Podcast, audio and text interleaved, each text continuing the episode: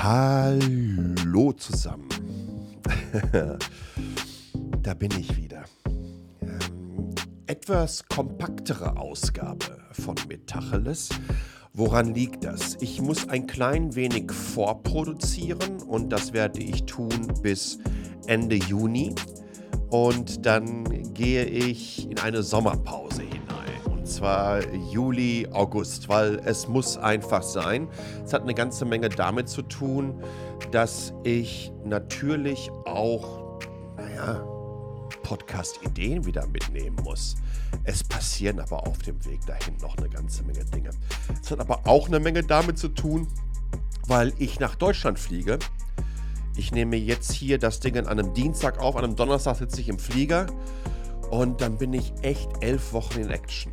Ich war zweieinhalb Jahre nicht mehr in Deutschland, habe meine Familie, meine Freunde, meine Kolleginnen nicht gesehen. Ich habe meine Ex-Kollegin nicht gesehen. Ich habe virtuell gekündigt beim Daimler. Ich habe virtuelles Onboarding bei Aware gemacht. Ähm, und ich mache unfassbar viele Events mit und äh, werde ein bisschen aus dem Nähkästchen plaudern auf den diversen Plattformen. Und darauf freue ich mich. Also, seht es mir nach. Es wird kurz und knackig in nächster Zeit. Aber Tatsache ist, im September gibt es wieder sowas von Vollgas. Das heißt natürlich jetzt nicht, dass es kein Vollgas hier ist. Nach wie vor ist das hier die pure, subjektive, faktenbasierte Rumtröterei. Ja, Mastodon, da sind wir wieder. Das wird übrigens auch eine der kommenden Ausgaben. Ähm, ihr findet wieder eine ganze Menge Infos in Feingedrucktes. Äh, ich habe euch ein paar spannende Social Media Weirdness Geschichten verlinkt, äh, insbesondere Influencer im äh, Mediakrieg bezüglich des Krieges in der Ukraine. Es ist zum Teil so unfassbar schlecht. Es gibt natürlich wieder eine Infografik der Woche, die mir wirklich am Herzen liegt, denn da geht es um Vertical Farming. Ich stehe auf dem Standpunkt, und auch das muss eine der nächsten Folgen sein, dass Vertical Farming unter jeden Supermarkt in diesem Lande auf diesem Planeten gehört. Verdammt nochmal, Stichwort Effizienz. Wenn du dann Lieferketten hast, die durch halb Europa und zum Teil um die halbe Welt gehen, dann ist das alles andere als effizient, wenn du das unter deiner Hütte im Basement produzieren kannst. Aber das Thema heute hat eine ganze Menge mit Tech und mit Natur und mit Angst zu tun. Ja, richtig. Äh, durchaus gewisse Traumatisierungsphasen, die ich durchlebt und erlebt habe und immer noch erlebe, denn das sind Erdbeben. Ich lebe ja nun seit über 13 Jahren auf einer Insel, die Teil des sogenannten Pazifischen Feuerrings ist, wo sich da zwei Äquatorialplatten ganz genüsslich aneinanderreiben. Ähm, das verursacht nicht nur, dass wir hier, naja, durchaus auch vulkanische Aktivitäten am Start haben. Also wenn ich hier raus aus ähm, ähm, Taipei fahre, nach Yangmingshan zum Beispiel, da kannst du ohne Ende heiße Quellen und so weiter sehen, so geysirmäßig. Übrigens heiße Quellen, ähm, Hot Springs äh, da setzt du dich hier in der Bahn, fährst auch nur 20, 30 Minuten und dann hast du überall so Hot Springs Hotel, weil das heiße Wasser rauskommt. Es gibt Ecken im Norden von Taipei, Beitou, ähm, da kannst du an so heißen Quellen vorbeilaufen. Das riecht auch. Was, was, was, was ist das? Sulfur. Ich weiß, das hört sich jetzt so blöd an, wie jemand, der zum allerersten Mal übers Wochenende nach London durfte und da nur noch Englisch sprechen möchte. ich weiß nicht, was Sulfur heißt jetzt gerade, sorry. Ähm, und das riechst du einfach auch und das ist schon spannend. Aber was nicht so spannend ist, ist, wenn ihr zum Beispiel in mein Wohnzimmer schaut und ihr denkt, meine Wände haben gerade ähm, das Spiderweb-Upgrade bekommen. Also das gleiche, wie wenn ihr euer Smartphone auf dem Dis aufs Display fallen lässt aus irgendwie einem Meter Höhe. Ähm, das ist schon hart. Mein erstes Erdbeben habe ich überhaupt erlebt in meinem Leben 2004. 2004 habe ich mir ein Ticket geholt, bin rüber nach Taipei geflogen und habe mit diversen Companies gesprochen. Damals äh, ein eigenes äh, äh, Linux OS gehabt, nicht ein eigenes Linux OS. Äh, wir haben ein Derivat gehabt, basiert auf Gentoo, nannte sich EPOS ähm, es war für Embedded Systems, für Mini-ITX-Systeme und ähm, haben etwas sehr Effizientes für Kisten gebaut, die irgendwie nur so 20 Watt verbrauchen. Bevor der Mac Mini rauskam. Ne? So, so ein Intel NUC und so weiter, das kennt ihr alle. Ähm, naja, ich habe mir dann ein Hotel genommen äh, in der Nähe von der NTU, das ist die, äh, die Universität in Guang, Guanglong, ich weiß es gar nicht mehr ganz genau. Anyways, 16. Stock. Ähm, ich stehe morgens auf, gehe zum Frühstück, komme wieder zurück in mein Zimmer und auf einmal ging die Post ab. Das war ein Erdbeben, das war über sechs und das ging so 40 Sekunden lang. Die ersten vier Sekunden dachte ich, wow, hey, ein Erdbeben, wie cool, endlich erlebst du es auch mal. Ähm, die nächsten sechs Sekunden waren in Richtung, uh, verdammt, das hört nicht auf. Nach zehn Sekunden hat sich das gesamte Gebäude eingeschwungen. Und das meine ich wirklich so. Das ging so von rechts nach links und ich hörte die Wände und auf einmal wirst du relativ irrational du denkst dir, scheiße, was machst du jetzt? Und setzt dich auf den Boden, als ob das irgendetwas bringen würde. Ich meine, die Wackelei, das ist ja nichts Schlimmes. Ja, auf jeder Kirmes hast du Geräte, die sind 50 mal so schlimm. Ja, aber dein, dein, dein Kopf sagt dir einfach, wow, das ist was ganz anderes. Es fühlt sich komisch an. Du setzt dich auf den Hintern. Das Ding wackelte weiter. Äh, so nach 15, 20 Sekunden dachte ich mir, du musst hier aus dem Gebäude raus. Aber du bist im 16. Stock. Scheiße, du kannst nicht den Fahrstuhl nehmen, weil du kennst es aus dem billigen Hollywood-Film. Die ersten, die sterben, sind die, die im Fahrstuhl waren. Und all dieser ganze Quatsch geht dir durch den Kopf in einer rasend schnellen Geschwindigkeit. Ja, wie gesagt, so nach 40, 45 Sekunden war das vorbei. Fünf Sekunden später hast du natürlich auch wieder eine große Klappe und denkst dir, ach komm, yay.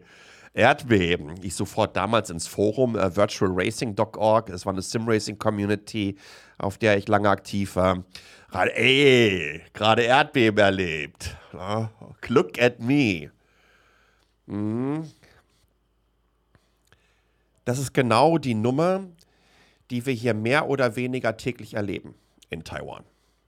Äh, jetzt kein Sechser-Erdbeben. Aber das Erdbeben, was wir hier vor vier, fünf Wochen hatten, das war so eins von der Kategorie, wo ich sagen würde, hm, gut, dass die Toilette in der Nähe war. Nein, also ganz so schlimm ist es nicht, aber äh, da habe ich Muffensausen bekommen. Das war ein 6-6er, wenn mich nicht alles täuscht. Ähm, und wenn ihr hier gewarnt werdet, dann geht so ein lustiger Ton im Hintergrund los.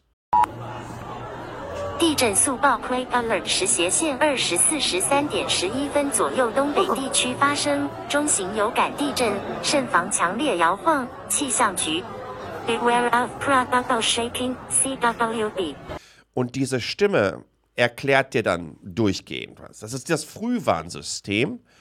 Ähm, was hier über ähm, Cell Broadcast genutzt wird. Also das ist keine SMS, sondern wenn du dich mit deinem Mobilfon, whatever Gerät in eine Funkzelle eingewählt hast oder Teil selbiger bist, dann wird es einfach an alle konnektierten Geräte geschickt. Und somit ist das auch privacy-technisch überhaupt kein Problem, weil die wissen ja gar nicht dann ähm, äh, deine Telefonnummer. Also wird nicht explizit wie eine SMS an eine Telefonnummer geschickt, sondern an alle. Naja, und du hörst dann ähm, diese Stimme. Und wenn ich diese Stimme höre, das war Viertel vor zwei nachts, dann weiß ich, uh, da passiert wohl was. Weil diese Nummer kommt nur bei Erdbeben, die über Stärke 5 auf der Richterskala sind. Und 5 ist knackig um euch das mal so ein bisschen zu vergleichen. Ich glaube, das stärkste Erdbeben, was Deutschland in den letzten 30 Jahren lokal erlebt hat, war irgendwo im Südwesten, waren 5,9. Das ist, das ist ein richtig, richtig gutes Erdbeben. Ähm, die Sache ist aber die, die 5,9 werden immer im Epizentrum gemessen und dann ist auch mal die Frage, was oben ankommt. Ja, also wie weit ist das Epizentrum ähm, unter der Erde, weg von dem Punkt oder der Location, wo ihr das dann entsprechend spürt. Und ähm, ja, wie gesagt, diese Fünfer-Geschichten, ähm, die sind dann schon knackig. Und dann gucke ich aufs Telefon. Ich habe ja lustigerweise auch noch den Screenshot ähm, gespeichert. Dann hieß es dann, ja, ey, Duck and Cover. den Kopf unterm Tisch und sieh einfach zu, dass du da durchkommst. Ähm, auch das bringt nicht ganz so viel, wenn du unterm Tisch bist. Ja, okay. Natürlich mehr, als wenn du es nicht machst. Aber äh, wenn fünf oder sechs Stockwerke runterkommen, keine Ahnung, dann musst du einfach schon eine Wahrscheinlichkeitsrate von zehn Lottogewinne haben, dass sich dann irgendwo eine Überlebenszelle kokunmäßig für dich eröffnet. Äh, naja, das Ding ging los. Ich habe sofort beim ersten Stoß gemerkt, boom, was ein Scholli. Und ja, dann schwung sich das dann irgendwie so richtig schön ein, rechts, links. Ich hörte wieder die Wände. Und dann mache ich auch immer was ganz Irrationales. Also, wenn das nachts ist und ich liege im Bett und ich werde davon wach, dann versuche ich mich so selber zu bewegen und versuche das so auszugleichen. und dann denkst du selber, war das bin ja ich, das ist ja nicht das Erdbeben. Und das ging auch so 30, 40 Sekunden lang. Und wie gesagt, das waren 6 Siebener. Und im Vergleich zum 5-9er, ne, das sind ja äh, Magnituden, das heißt, ein Sechser ist zehnmal so stark wie ein Fünfer. Ein Siebener wäre schon hundertmal so stark wie ein Fünfer. Also ist das vom 5-9, dieses ähm, Erdbeben, was hier in Deutschland hat, im Epizentrum, auf ähm, 6, 6 oder 6, 7, was wir hier hatten, Faktor 7 oder 8 mal so stark. Was aber auch noch interessant war, und da muss man wiederum unterscheiden, ich habe gerade gesagt, was gemessen wird im Epizentrum und was letztendlich da ankommt, wo du hockst. Und ähm, da war dann einfach auch, und das habe ich jetzt echt seit zwei, drei Jahren nicht mehr gesehen, gefühlt, ähm, war einfach auch noch eine 6 da wo ich hocke, nämlich in Taipei. Und es war auch noch rot eingefärbt. Also war es eine richtige Maschine. Das Allerschlimmste, was ich erlebt habe, waren 6-7er im alten Mobile Geeks Office. Ich auch 16. Stock. Die Maschine ging sofort los. Und nach 10 Sekunden war mir das so unheimlich, weil die Wände so laut gequietscht haben und das Gebäude auch wirklich so stark nach rechts und links geschwungen ist, dass ich mich so schnell auf den Boden gesetzt habe und dabei alles, was auf dem Schreibtisch lag, mitgenommen habe. Also meine, meine Screens, weil die an so einem USB-Hub hingen, meine Tastatur und alles. Und das lag dann alles auf mir drauf. War mir in dem Moment auch ehrlich gesagt relativ egal. Übrigens, wo ihr das überhaupt nicht merkt, ist, wenn ihr im Auto seid. Ja, da kriegst du gar nichts damit, weil die Federung äh, und Aufhängung entsprechend vom Auto das alles ausgleicht. Was ich damit sagen möchte, ist, ähm, ihr glaubt gar nicht, wie viel Respekt, von, äh, Respekt man äh, vor Natur bekommt. Und damit kommen wir rüber und bauen die Brücke rüber zur Technik. Denn ich habe euch die Geschichte von Cell Broadcast erzählt. Und jetzt denkt doch mal bitte zurück, was im letzten Sommer in Deutschland passiert ist, im Ahrtal, als diese Flutkatastrophe geschehen ist. Und man denkt sich doch, dass ein Land wie Deutschland in Bezug auf Katastrophenschutz und Infrastruktur und Alarmmeldeketten äh, doch durchaus ein gewisses Ökosystem für selbiges aufgebaut hat. Und da ist gar nichts gewesen.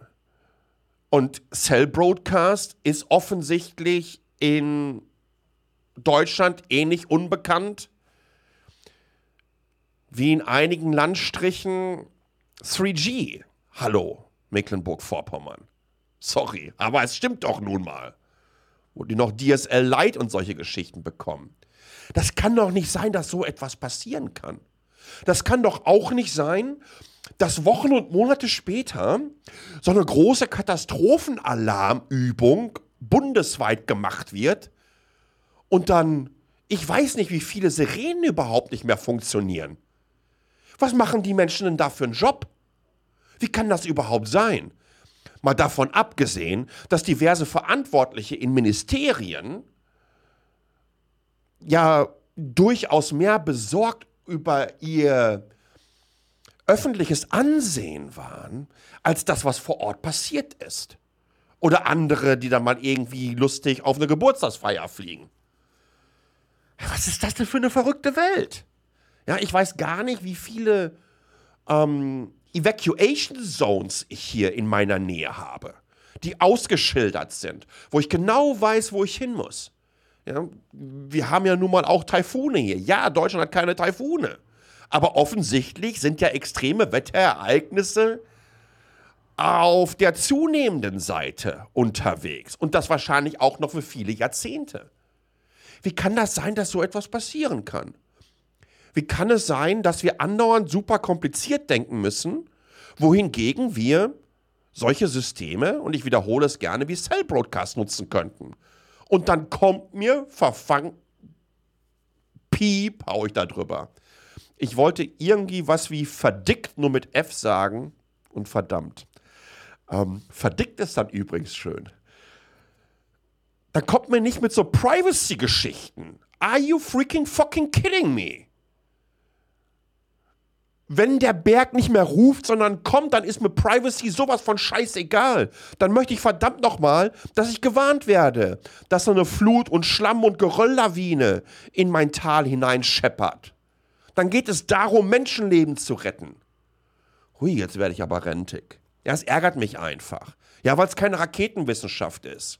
Und wenn man sieht, wie so etwas vernachlässigt wurde, wenn man sieht, wie über Jahrzehnte offensichtlich geschlammt wurde, wie man dann auch noch sieht, dass nach so einer Katastrophe die Verantwortlichen eigentlich mehr darum bemüht sind, wie Sprachregelungen nach außen geschoben werden, damit sie noch gut dastehen, während sie schon darüber nachdenken, wie sie irgendwo auf Malle den nächsten Geburtstag feiern, dann habe ich da verdammt noch mal ein Problem mit dann stimmt da was nicht. Und dann müsst ihr euch auch nicht aufregen bzw. beschweren darüber, dass es eine gewisse Art von Politikverdrossenheit gibt.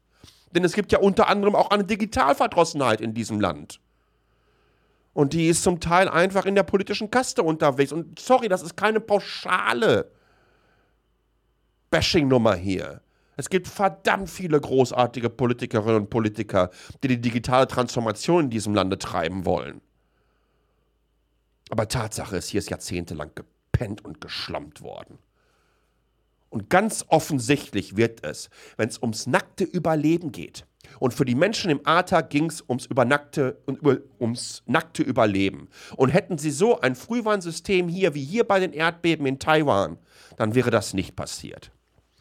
In diesem Sinne, ich hoffe, das hat euch ein bisschen gefallen. War eine etwas andere Geschichte mal gewesen, sehr persönliche. Aber wie gesagt, ich kann euch eins erzählen.